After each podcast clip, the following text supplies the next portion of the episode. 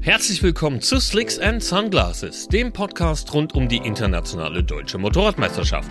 Mein Name ist Michael und in der heutigen Folge spreche ich mit dem IDM Pro Superstock 1000 Fahrer Felix Klink. Felix ist zwar erst 27, hat aber bereits 20 Jahre Erfahrung als Motorsportler und konnte sogar auf vier Rädern einen Titel einfahren welche Lektion ihn der Rennsport fürs Leben lehrte, weshalb er sich für Motorradrennen statt den Weg Richtung Formel 1 entschied und welches Superbike-Team ihn besonders beeindruckt, verrät er in dieser Folge. So, liebe Leute, es ist wieder soweit. Slicks and Sunglasses Zeit. Und nachdem wir in der vergangenen Episode endlich eine kleine Premiere feiern konnten und mit Lucy Michel die erste Dame hier im Podcast hatten, darf ich heute wieder jemanden aus der Pro Superstock 1000 begrüßen. Und ich muss sagen, bei der Recherche ist mir aufgefallen, dass mein heutiger Gast, glaube derjenige ist, der die meisten Motorräder überhaupt gefahren ist oder in den unterschiedlichsten Klassen unterwegs gewesen ist, was ich so bisher an Gästen hier begrüßen durfte. Und jetzt mache ich es ja gar nicht mehr länger spannend. Ich sage Hallo Felix Klink. Hallo Felix. Ja, Servus zusammen. Hi. Freut mich sehr, dass du dir die Zeit nimmst und hier uns im Podcast besuchst. Und du hast mir im Vorgespräch erzählt, du kennst unseren Podcast. Ja, genau. Und weißt jetzt schon, was dich erwartet. Jetzt geht's direkt so ein bisschen an, an dich als Person. Und ich habe es in der Anmoderation gerade schon angesprochen. Du bist in den unterschiedlichsten Klassen schon gefahren. Du bist IDM Supersport 300 als Gaststart. Du bist Sportbike-Pokal gefahren auf einer 400er CBR. Du bist Classic Racing gefahren, auch in der Supersportklasse habe ich gesehen. Du bist Super Twin gefahren. Genau. Superbike, also quasi alles, was irgendwie Räder hat und sich dreht. Und meine erste Frage ist daher an dich. Gibt es ein Motorrad, das du überhaupt gar nicht fahren würdest? Ähm, was ich gar nicht fahren würde. Boah, das ist jetzt eine interessante Frage. Ähm, also du hast ja schon gut recherchiert, also bin schon einiges gefahren. Ähm, aber ja, was ich jetzt gar nicht fahren würde, also es hat irgendwie, glaube ich, alles seinen Reiz und äh, ich glaube, ich bin da auch bei allem dabei und würde gerne alles mal ausprobieren. Und äh, da gibt's jetzt nichts, wo ich spontan sagen würde, hey, boah, das würde ich jetzt gar nicht fahren. Vielleicht, wenn es in die Richtung äh, Dreirad geht, irgendwie solche Geschichten. Aber was zwei Räder hat, ich glaube, da bin ich bei allem dabei. Und bezieht sich das nur auf den Rennsport und du denkst jetzt so also automatisch an die Bagger Race Geschichten, die jetzt gerade so laufen? Das wäre ja vielleicht auch noch was auf der To-Do-List bei dir, ne? Ich glaube, das wäre eine interessante Geschichte auf jeden Fall. Also die in der Motor America ist es ja äh, jetzt vertreten. Also ja, das ist schon sehr, sehr interessant anzuschauen, was du mit so einem Eisenklotz da, äh, sag ich mal, wirklich anstellen kannst. Ne? Ich, ich würde sagen, da kommen wir einfach am Ende der Sendung nochmal drauf zurück, weil wir nähern uns ja auch dem Saisonende. Wer weiß, vielleicht gibt es ja da zum Schluss noch eine, eine, eine, ein Geheimnis zu lüften. Jetzt geht's aber erstmal weiter tatsächlich in den persönlichen Fragen und wir haben natürlich jetzt das Thema Motorrad schon wieder angeschnitten, aber eigentlich ist die Rubrik ja so ein bisschen gedacht, einen Blick hinter die Kulissen zu werfen und die Person so ein bisschen näher vorzustellen. Und deswegen machen wir jetzt einen großen Sprung zurück. Und ich habe mich gefragt, ob du dich noch dran erinnerst und uns verraten willst, welches Fach in der Schule du überhaupt gar nicht leiden konntest. Oh, okay. Ähm, das ist natürlich interessant. Also, ja, welches Fach ich nicht, also nicht leiden konnte. Boah, also ich würde sagen, ähm, Latein hatte ich im, in der Schule. Und mhm. äh, die Leute, die mich gut kennen, wissen das, dass das nicht gerade meine Stärke war. Und dementsprechend konnte ich es auch überhaupt nicht leiden. Und habe mich immer ja davor gedrückt, muss ich sagen, ja. Also das ist so ein Fach gewesen. Also mit Latein lässt du schon durchblicken, du warst dann auf so einem klassischen Gymnasium? Genau, klassisches äh, Gymnasium. Auch direkt in Hockenheim bin ich zur Schule gegangen. Also da konntest du quasi in der in der Pause oder durchs offene Fenster die Motorengeräusche hören, war dann natürlich schwer als Motorsportler sich da zu konzentrieren. Das, das kann ich mir vorstellen. Und dann, nachdem die offizielle Schule zu Ende war, ging es dann für dich dann direkt auf die angenehmere Schulbank ähm, im Motodrom? Genau. Bist du damals schon dort unterwegs gewesen? Ähm, zur Schulzeit war ich, also zu, zum Anfang der Schulzeit war ich noch im Kartsport unterwegs. Ähm, da war ich ja auch lange Zeit, ja, viel unterwegs, in der deutschen Meisterschaft auch und äh, habe dann auch während der Schulzeit erst in den Motorradsport gewechselt. Mhm. Und ja, also ich war eigentlich während der kompletten Schulzeit immer irgendwie motorsportlich tätig. Verrückt. Da gehen wir auf jeden Fall auch gleich noch drauf ein, denn dieses Kart-Thema ist mir tatsächlich bei der Recherche äh, auch begegnet. Ähm, mir ist tatsächlich auch was aufgefallen. Und zwar, wenn man Bilder von dir sieht, ob das jetzt irgendwo in der Presse ist oder bei dir auf Instagram oder im IDM-Rahmen, du hast immer eigentlich einen super fröhlichen Gesichtsausdruck, äh, lachst eigentlich fast die ganze Zeit. Und gibt es eigentlich, gibt es irgendwas, was dich so richtig zur Weißglut bringt, wo du dann sagst, nee, bis hierhin nicht weiter, Freunde, jetzt ist Schluss mit lustig? Äh, boah, ja, das gibt's sicher bestimmt. Ähm, also ich lach generell nicht immer die, Me also schon oft, ja, da hast du, da hast du recht. Äh, ich bin eigentlich auch ein fröhlicher Mensch, würde ich sagen.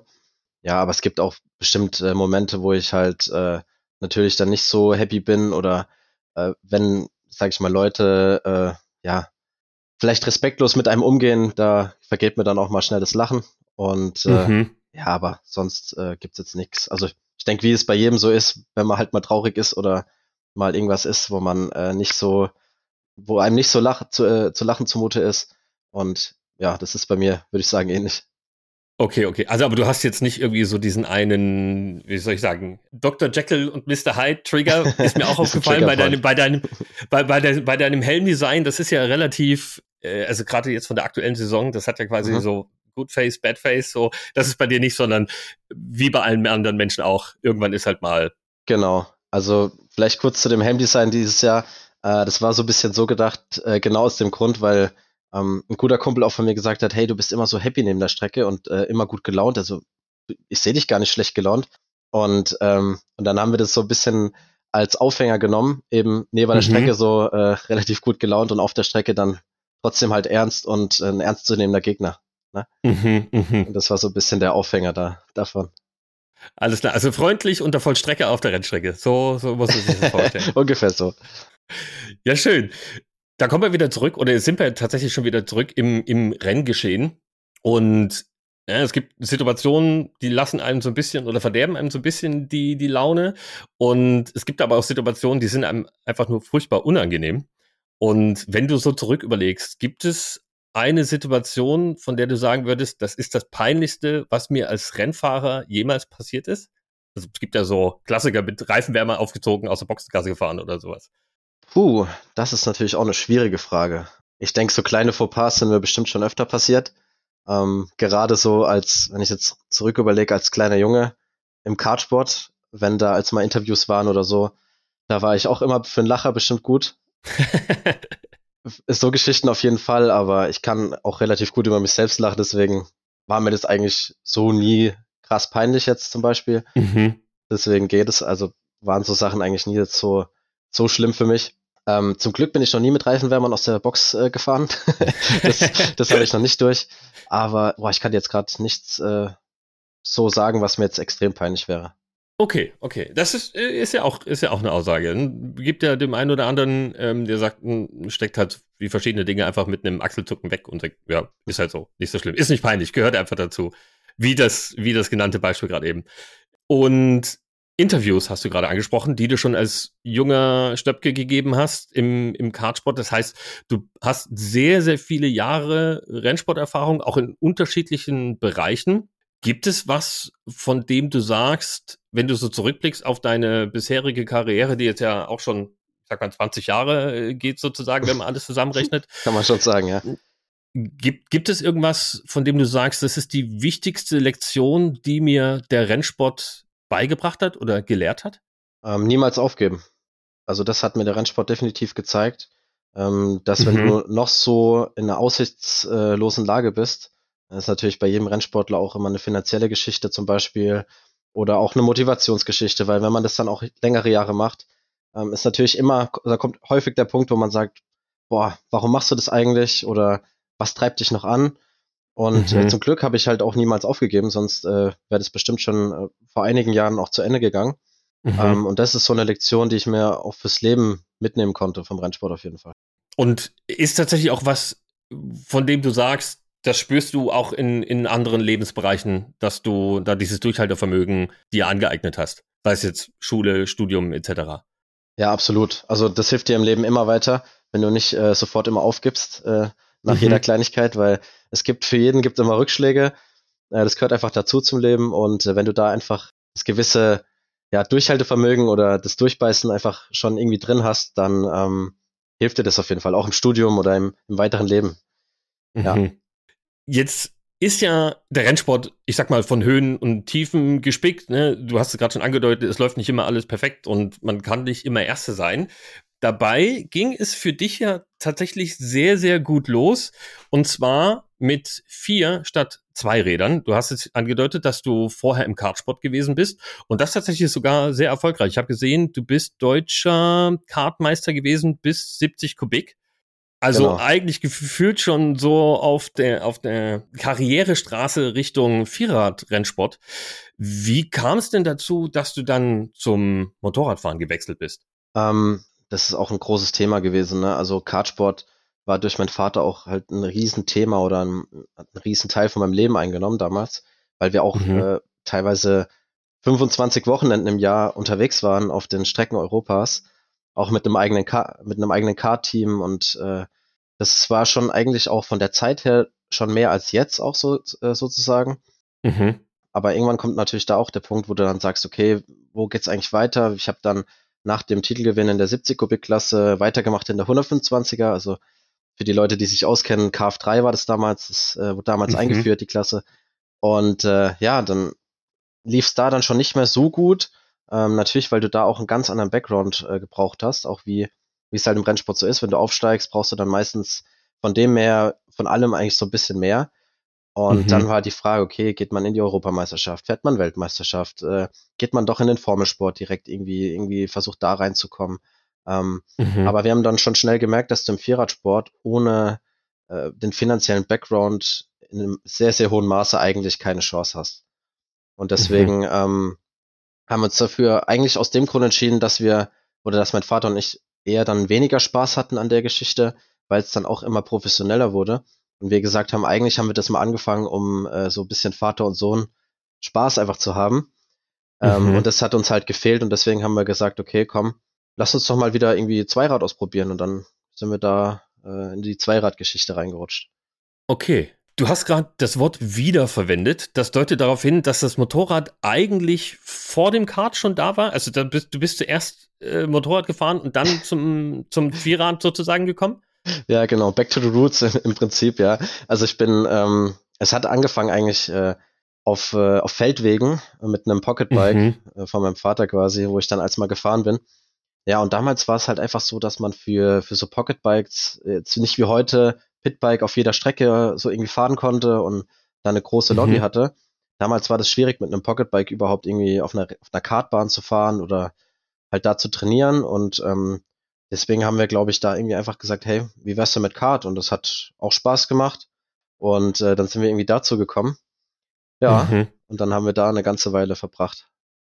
Okay, also war tatsächlich so die räumliche Nähe. Du, du hast ja Hockenheim gerade schon angedeutet, da gibt's ja hier Kartbahn Waldorf. Ähm, ich weiß nicht, ob es damals gab, wahrscheinlich auf dem Hockenheimring auch schon irgendwie eine Kartmöglichkeit und einfach mehr Infrastruktur genau. für Vierrad, denn für kleine Zweiradrennen und Fahrer absolut, sozusagen. Absolut. Ja? Wir haben hier richtig viele Kartbahnen. Lidolzheim zum Beispiel ist auch nicht weit weg.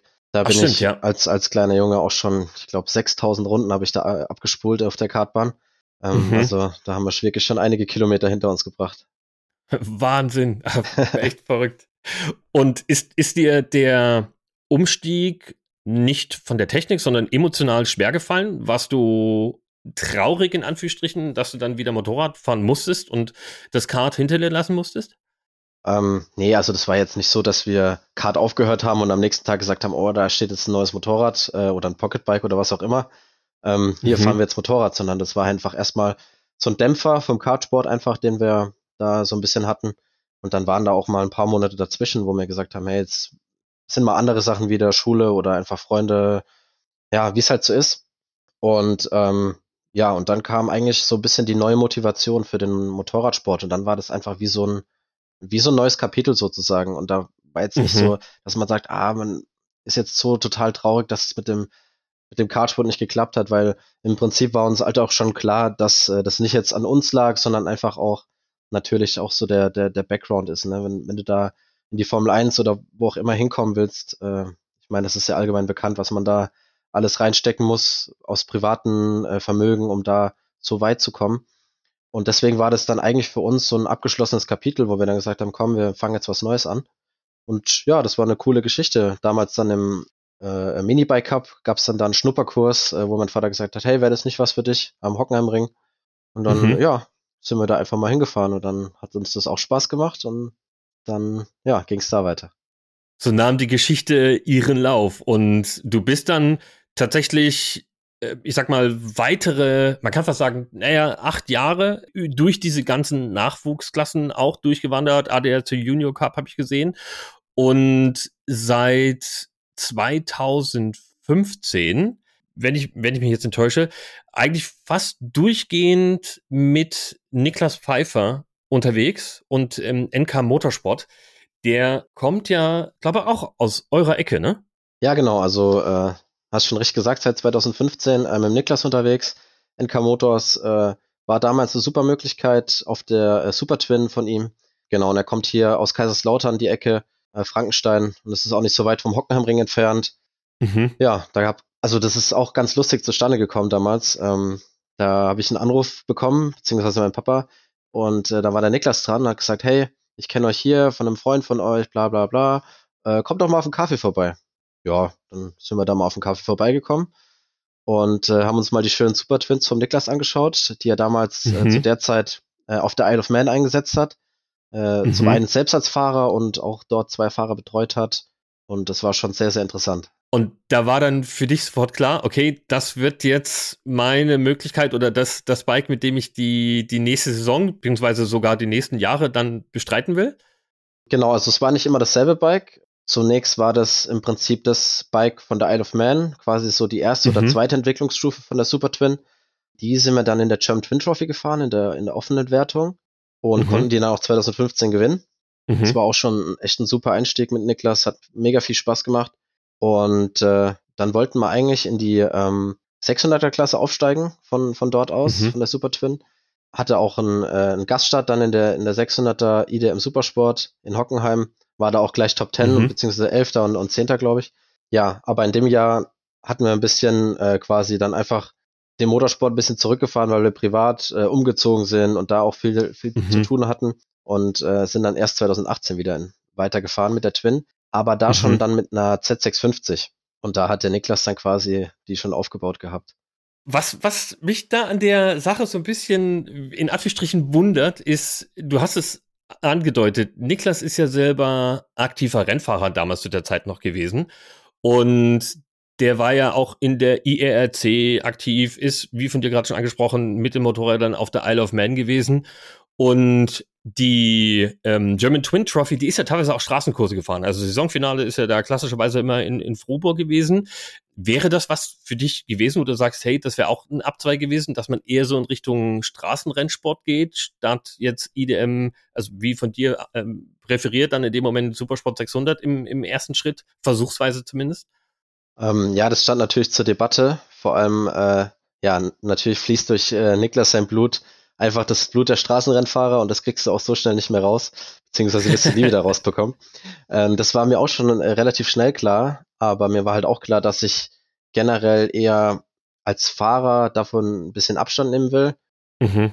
weil ich einfach auf der Rennstrecke immer ans Limit gehe und manchmal halt auch darüber hinaus. Ich meine, das liegt im, mhm. im Gehen der Rennfahrer, glaube ich, auch. Und ja, ich war, war mir einfach der Sache nicht gewachsen. Also äh, das stand natürlich zur Debatte, dass man sagt, hey, wir probieren das mal aus und, und äh, schauen mal. Aber ähm, ich war da eigentlich relativ schnell der Überzeugung, dass ich das nicht machen will. Mhm. Ja, ich finde es natürlich absolut faszinierend, habe höchsten Respekt vor jedem, der das macht. Aber für mich war das einfach schon von Anfang an klar, dass ich, ja, möchte dass ich meine, das Risiko ist mir zu hoch. Ja, deswegen war das natürlich dann für Niklas auch in dem Moment erstmal so ein kleiner Dämpfer, weil er das natürlich mhm. gehofft hatte, äh, mir mhm. zusammen äh, oder mein Papa und mir zusammen da in die Straßenkurse einzusteigen in Irland und England, wo er schon überall unterwegs war. Das ist mhm. natürlich sehr, sehr faszinierend auf der einen Seite, aber halt als Fahrer musst du dir wirklich da bewusst sein, was du da machst, ne? dass das Risiko doch immer deutlich höher ist als auf der, auf der Rennstrecke. Und das war halt für, bei mir der Punkt, wo ich gesagt habe, eigentlich eher nicht. Nee.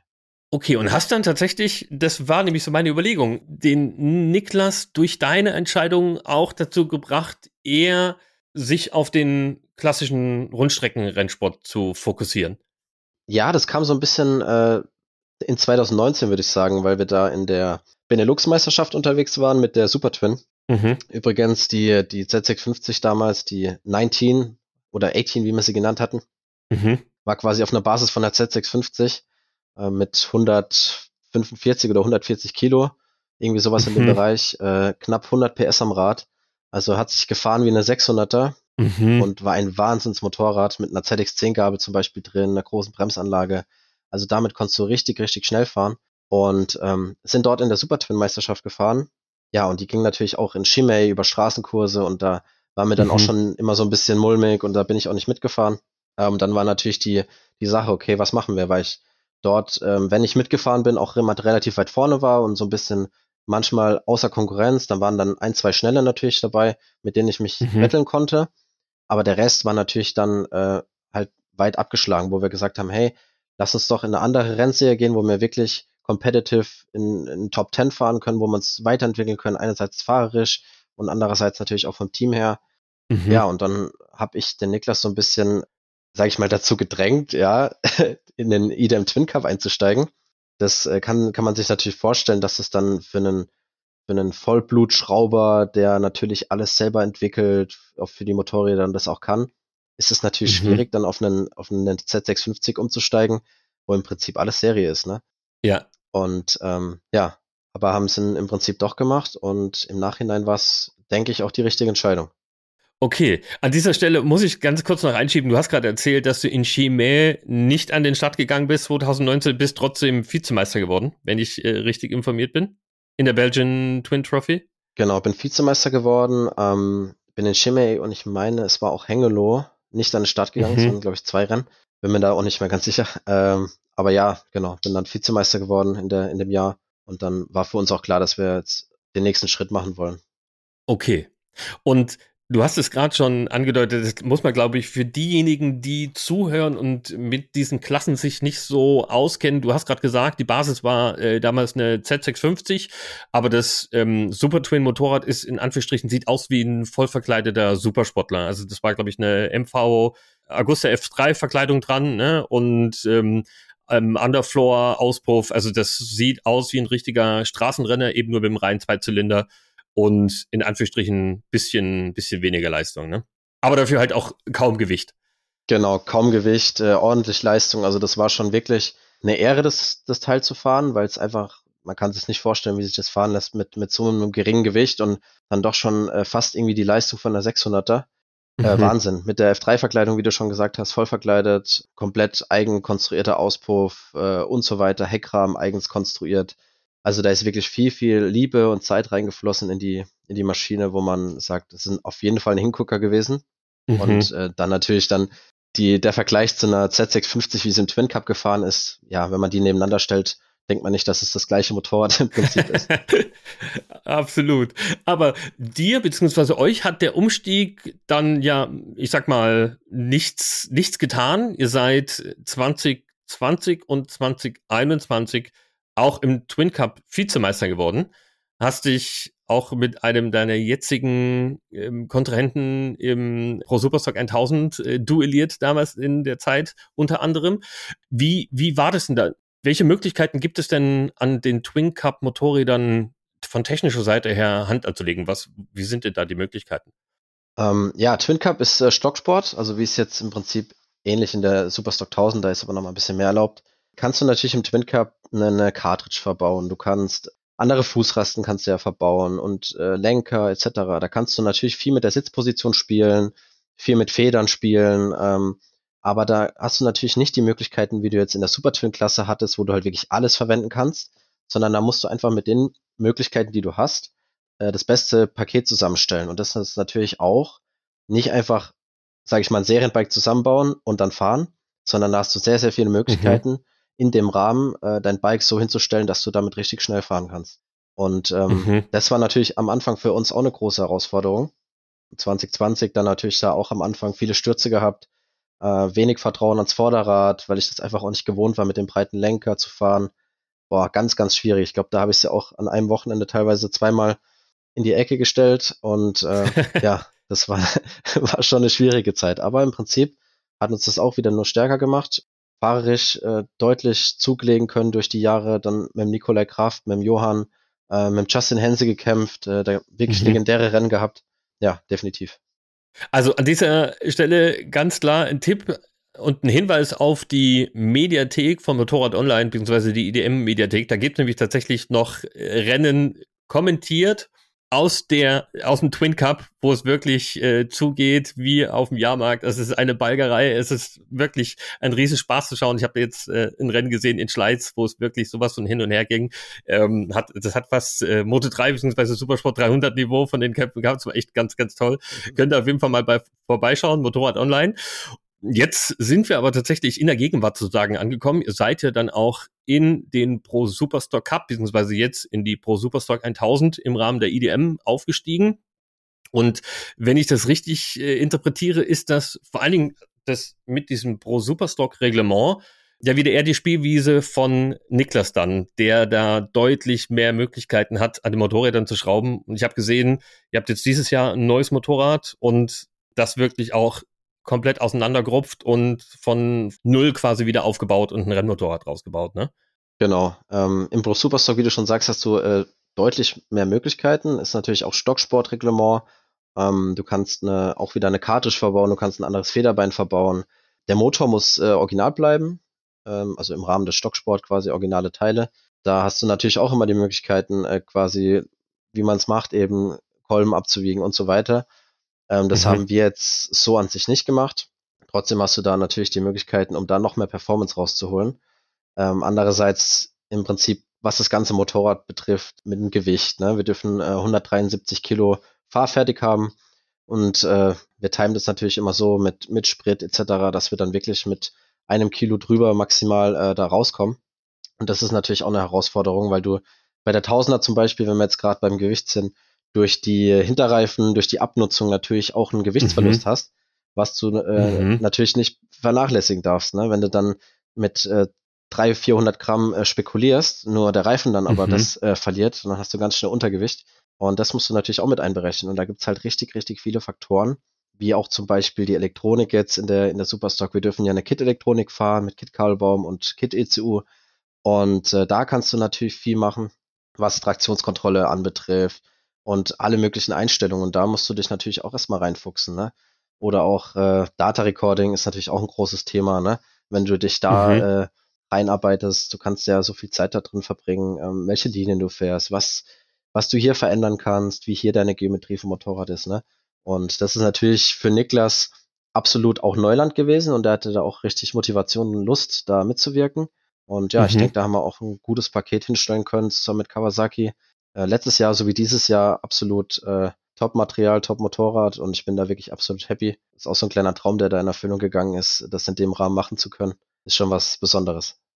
Kawasaki, du hast es gerade angesprochen. Das ist ja tatsächlich wie so eine, ähm, äh, vor allem wenn man Niklas da noch mit reinnimmt, das ist ja wirklich eine Liebesbeziehung. Ne? Solange ihr jetzt und gemeinsam unterwegs seid, ne, ist immer Kawasaki die Basis für die Rennmotorräder, egal ob es jetzt Super Twin, Twin Cup oder jetzt eben auch in der Pro Superstock. Und ich habe es ja vorhin angedeutet, du bist ja schon unterschiedlichste Motorräder gefahren. Ich glaube, Niklas hat ja auch mal eine KTM aufgebaut gehabt, wie die Supersport 300, ne? Ja. Und, und bist du dadurch jetzt auch so ein bisschen, hast du jetzt grünes Blut dadurch? ja, bestimmt. Also ich bin wirklich auch schon, als ich nicht mit Niklas gefahren bin in der, in der äh, Classic Trophy, bin ich tatsächlich auch eine Kawasaki in der, in der 600er gefahren. Ähm, ah, okay. Also irgendwie hat sich das, hat sich das durchgeschlichen, ja, ich weiß auch nicht. Äh, war halt also in der, in der Super Twin Klasse definitiv damals einfach das beste Motorrad überhaupt. Ja, gab einfach nichts Vergleichbares. Ähm, deswegen ist wahrscheinlich Niklas auch immer Kawasaki gefahren bis zu dem mhm. Zeitpunkt und im Twin Cup gab es natürlich dann für uns dann auch keine andere ja, wir hätten gar nicht über was anderes nachgedacht, ne? wenn du so lange mit dem mhm. Motorrad im Prinzip schon arbeitest. Und er hat sich dann im Twin Cup auch schnell äh, rausgestellt, dass es auch mit das beste Paket ist. Mhm. Ja, und deswegen äh, gab es da eigentlich auch gar nichts dann zu sagen, hey, wir machen jetzt was anderes.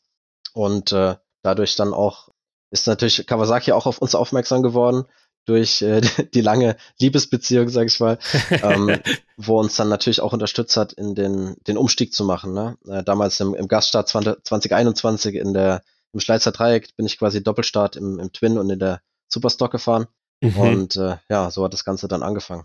Bevor wir auf diesen Doppelstart äh, zu sprechen kommen, das wollte ich nämlich auch unbedingt hier in diesem Rahmen noch thematisieren, weil das einfach total durchgepeitscht ist. Also das ist ja somit das Verrückteste, glaube ich, was man machen kann.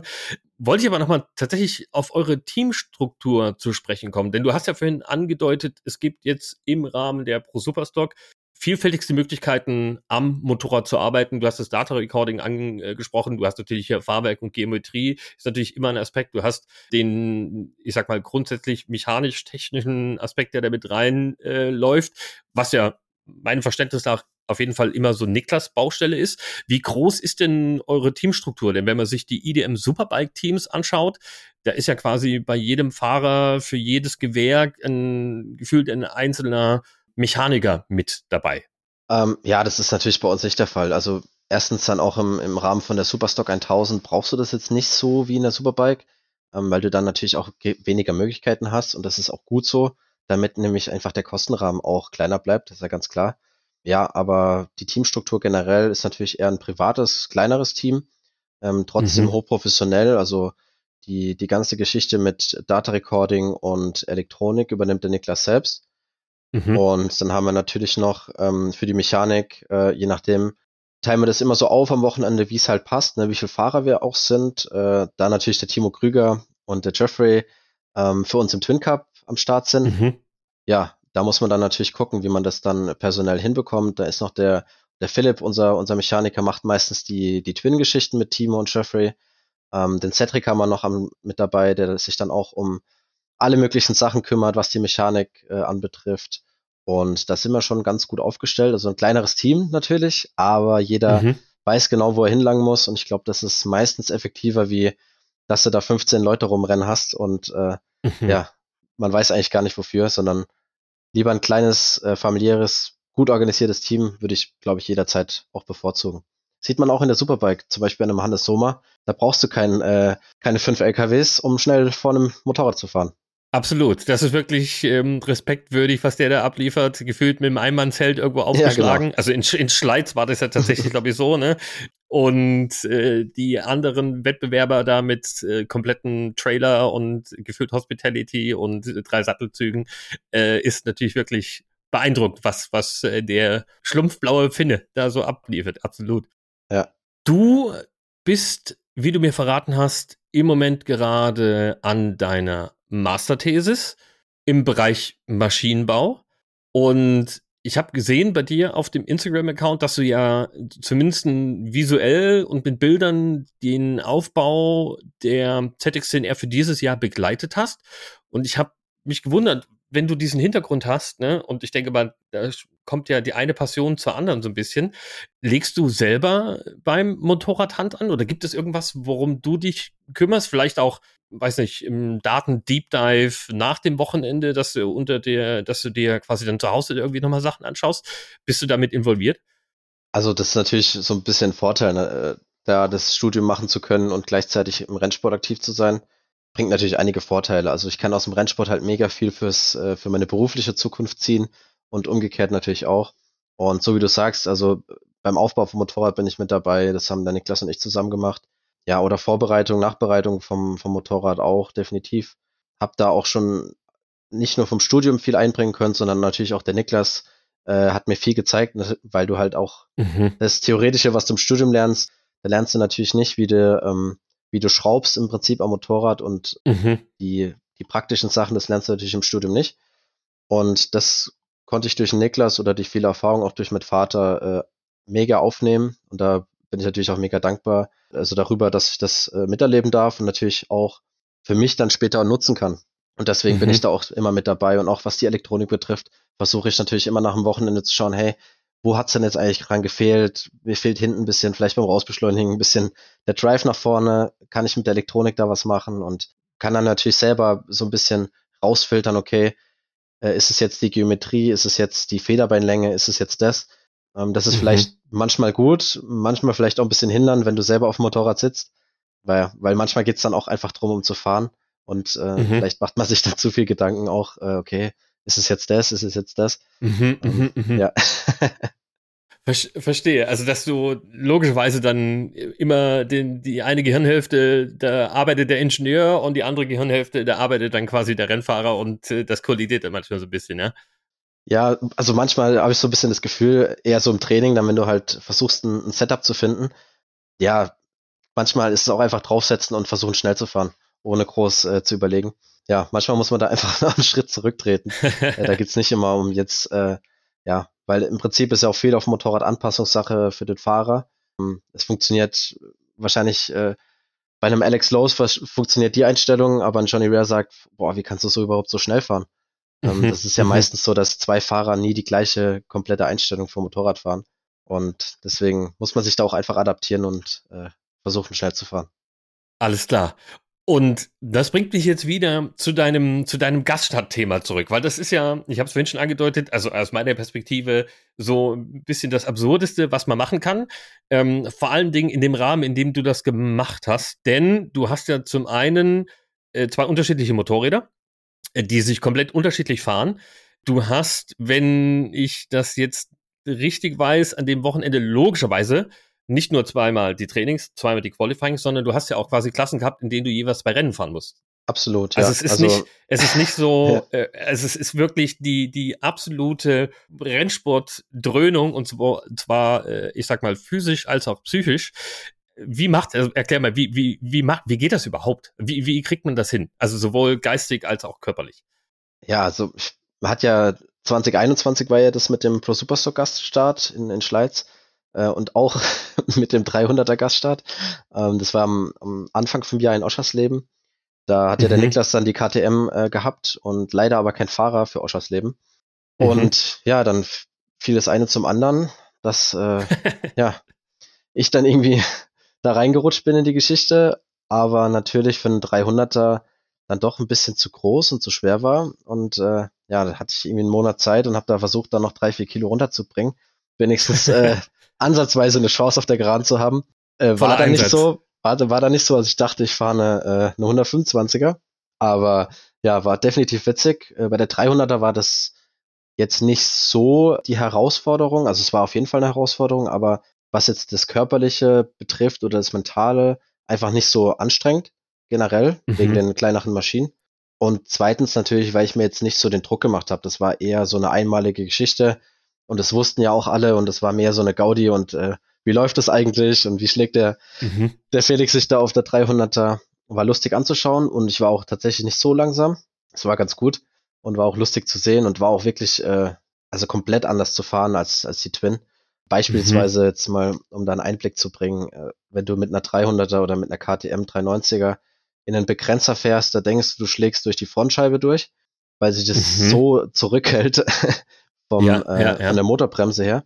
Und bei einer, bei einer Z650 kannst du in den Begrenzer fahren, da spürst du im Prinzip gar keinen Widerstand, dass sich das bremst. Mhm. Und das war halt so zum Beispiel eine Story im ersten Training in den Begrenzer gefahren mit der KTM und fast, äh, oder bin mit dem Helm in, in meine Scheibe rein, gedonnert und dann war ich erstmal wach. das war natürlich auch eine, eine lustige Geschichte. Ja, und zu dem äh, Superstock Gaststart in, in Schleiz, das war natürlich eine ganz andere Hausnummer, weil natürlich auch mhm. gleichzeitig mein Ziel war, für ähm, das nächste Jahr äh, halt äh, aufzusteigen. Und dann hatte mhm. ich mir mhm. natürlich im Vorhinein auch ja bisschen Erwartungen gesetzt oder Ziele gesetzt, wo es natürlich hingehen soll. Und dann mhm. bin ich natürlich von Anfang an da ganz anders an die Geschichte rangegangen. Ne? Das Problem da war halt auch noch, dass es Schleiz war. Jeder, der Schleiz kennt, ja. weiß, das ist nicht die, ja, die einfachste Rennstrecke, also was körperliche betrifft. Mhm. Und ähm, gleichzeitig waren halt alle Trainings und alle Rennen immer direkt hintereinander. Das mhm. heißt, erstes Training zum Beispiel rausgefahren, erst Twin Cup 20 Minuten Training, dann in der Boxengasse hatten die, die Jungs schon das alles vorbereitet, das Bike stand da, bin umgesprungen auf die Tausender und das erste Mal Tausender überhaupt äh, dann erstmal rausgefahren in Schleiz. Verrückt.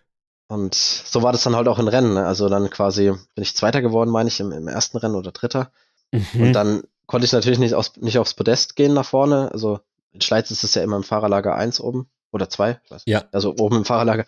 Und äh, nee, ich bin dann direkt eben in die Box gefahren, wo mich dann schon die Streckenposten direkt angeguckt haben und, ah, oh, nee, du musst geradeaus weiterfahren. meine ich, nee, das ist abgesprochen, ich muss hier direkt in die Box. Und bin dann quasi direkt auf die Tausender gestiegen. Absurd. Also, und, und was, was ich mir vorstelle, du hast es gerade schon angesprochen, ne? Schleiz ist eine sehr ähm, physisch fordernde Strecke. Es ist Natur, beziehungsweise keine permanente Rennstrecke, ist eher so, die, hat eher so diesen wirklich Straßenrennkurs-Charakter.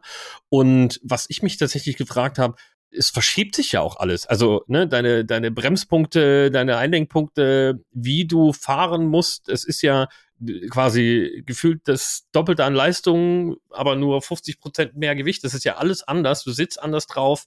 Wie, wie, wie stellt man sich denn da um? Wie, also, du hast Menschen angedeutet, der Sprung von der 300er zu, zu einem Twin, mal abgesehen von der Motorbremse, ist wahrscheinlich nicht so krass wie von der Twin auf, auf das Superbike.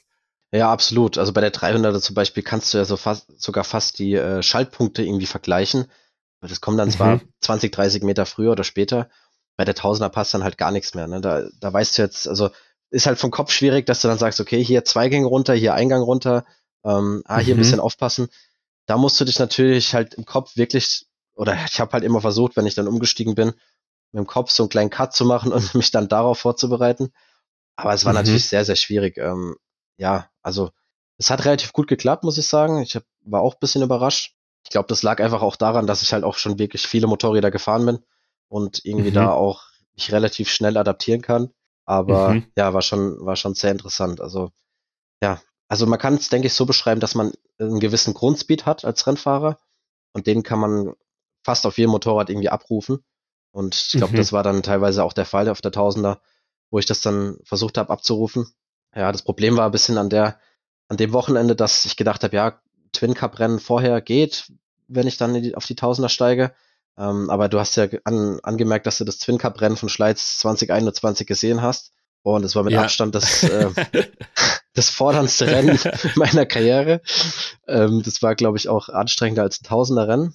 Ähm, da gibt's dann ein Foto nach dem Rennen, wo ich wirklich komplett fertig war und mhm. dann erst aber auf die Tausender gestiegen bin. Und das hat man dann auch gemerkt. Also die letzten zwei, drei Runden auf der Tausender war ich wirklich chancenlos. Da ging dann gar nichts mehr. Mhm. Aber ja, hat's irgendwie rumgebracht.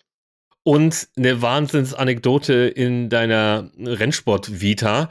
Du hast gerade angedeutet, du hast es rumgebracht. Würdest du es nochmal machen? Jetzt, nachdem du weißt, was, was Phase ist? Es kann ja durchaus passieren, dass bei euch im Team mal ein Fahrer im, auf der Twin ausfällt und Niklas sagt, Mensch, das mit der 300, da hast du so gut hinbekommen und damals in Schleiz auch. Fahr doch beide am Wochenende. Ja, absolut. Also ich würde es definitiv wieder machen. Jetzt würde ich sagen, bin ich auch deutlich äh, mehr vorbereitet auf die Tausender, weil damals äh, einfach auch die, zum Beispiel die Muskulatur, wenn du Schleiz hinten runterfährst in die Stadt, ähm, jeder, der es mhm. kennt, in die Linksanbremsen, da hast du eine, natürlich nicht nur die, die Bremskräfte von dem Motorrad an sich, die schon enorm sind bei der Tausender, sondern da hast du auch noch einfach die, die Steigung von der Strecke, die dann mhm. gegenwirkt. Und wenn du das zwölf Runden im Rennen durchhältst, dann denkst du irgendwann, deine Schulter bricht ab oder mhm. kannst es einfach nicht mehr halten. Und das würde ich sagen, habe ich jetzt einfach deutlich mehr, dadurch, dass ich auf der Tausender die ganze Zeit unterwegs bin, macht mir das, würde ich sagen, nicht mehr so viel aus und deswegen wäre so ein Gaststart heute sicherlich entspannter. Okay, verstehe. Also, wir können uns eventuell nochmal auf einen Doppeleinsatz freuen, wenn sich irgendwie was ergibt. Felix wird es auf jeden Fall wieder tun. Also, wenn Bestimmt. irgendjemand Bedarf hat, ihr wisst, ihr, ihr wisst Bescheid, an wen ihr euch wenden könnt. Mm, und du hast jetzt die physische Komponente mit, mit den Schultern angesprochen. Ich habe es vorhin erwähnt, du äh, bist Student schreibst gerade deine Masterthesis. In der Terminfindung hast du nebenbei noch erwähnt, ja, du gehst auch noch ähm, Spätschicht oder Nachtschicht arbeiten. So viele unterschiedliche Baustellen. Sport kommt natürlich noch dazu, den musst du ja wahrscheinlich auch machen, einfach um körperlich mit der, mit der Tausender mithalten zu können. Wie kriegt man das denn alles unter einen Hut? Wie, wie, wie teilst du dir das auf? Ja, weiß ich manchmal selber nicht so genau. Ähm, ja, dieses Jahr ist wirklich viel los bei mir, also sehr, sehr stressig. Ja, also wie du schon sagst, es sind sehr, sehr viele Baustellen und ich bin auch einfach froh, die, die Baustelle mit dem Studium dann einfach abzuschließen und mal einen Job zu haben, um quasi äh, nicht auf fünf Hochze Hochzeiten tanzen zu müssen. Das wäre schon gut. Mhm. Ja, das, man muss es einfach planen. Ne? Also man braucht natürlich auch Unterstützung äh, vom Team einerseits. Ne? Meine Freundin unterstützt mich da auch zum Glück immer, immer super. Ähm, dann geht mhm. es schon irgendwie. Aber dieses Jahr war schon, war schon viel los bei mir. Ja, das stimmt. Wie lange musst du mit der Doppel- bzw. Vierfachbelastung, wenn man den Sport noch mit reinrechnet, wie lange steht es noch an? Wann ist Abgabe bei der Masterthesis? Da habe ich jetzt noch ein bisschen mehr als einen Monat Zeit. Und dann hoffentlich, äh, ja, ist dann fertig. Also fällt quasi die Abgabe fast äh, auf das Saisonfinale der IDM bzw. der Pro Superstock in Hockenheim. Genau, ein bisschen, ein bisschen später, ja, aber ähm, da trifft es schon das wieder ganz gut, ja. Oje, oje, oje. Also die, die heiße Abschlussphase, ne? Ich kann mich ja noch dran erinnern, das war jetzt ähm, kein, kein Zuckerschlecken und äh, naja, auf jeden Fall eine Doppelleistung da noch hinten raus.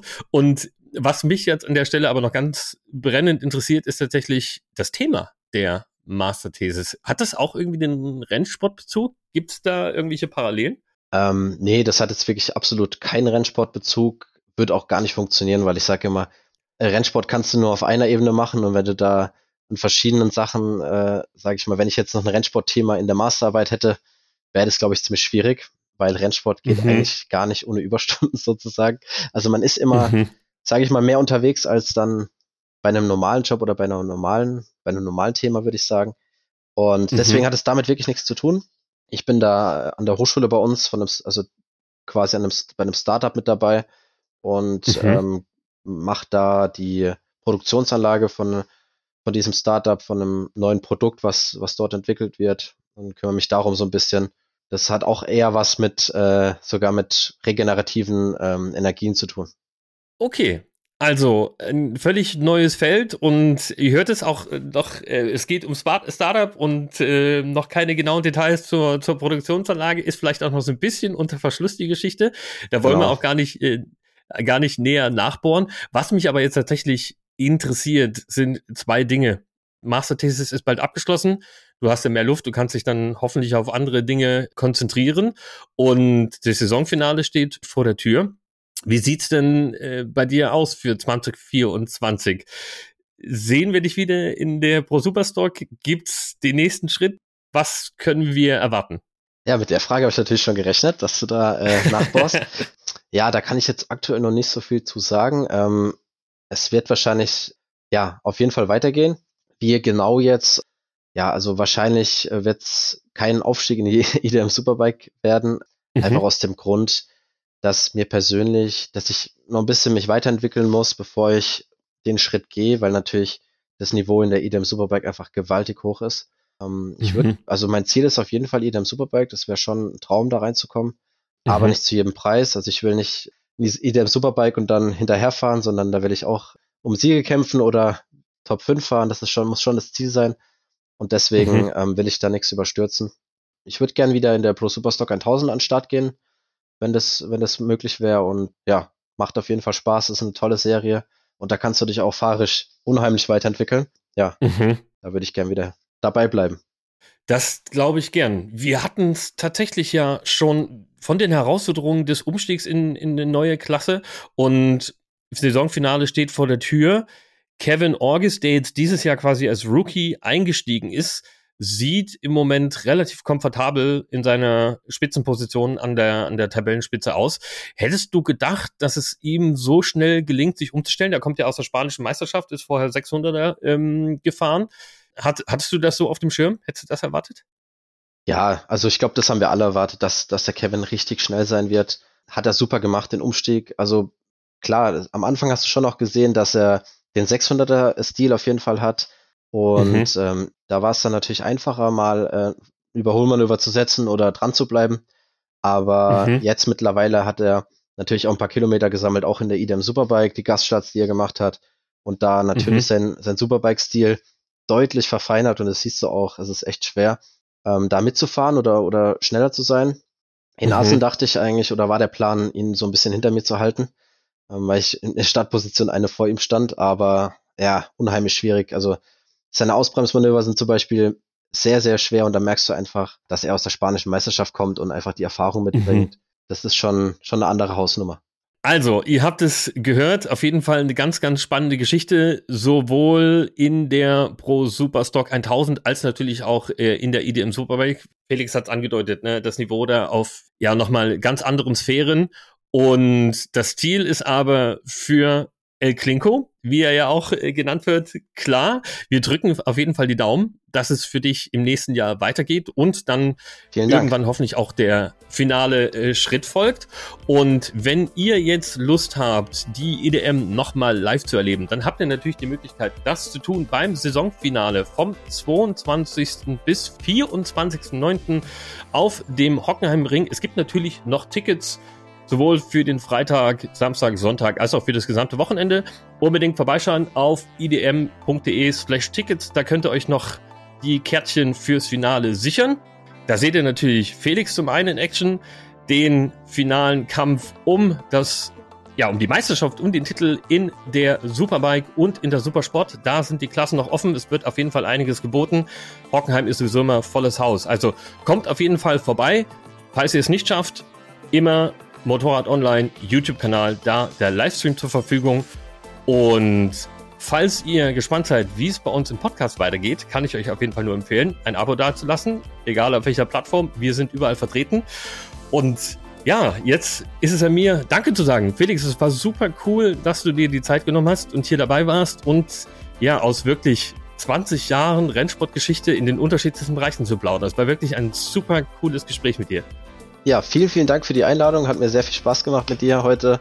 Ja, 20 Jahre, klingt schon fast wie, wie ein Rentner. Vielleicht ein Motorsportrentner.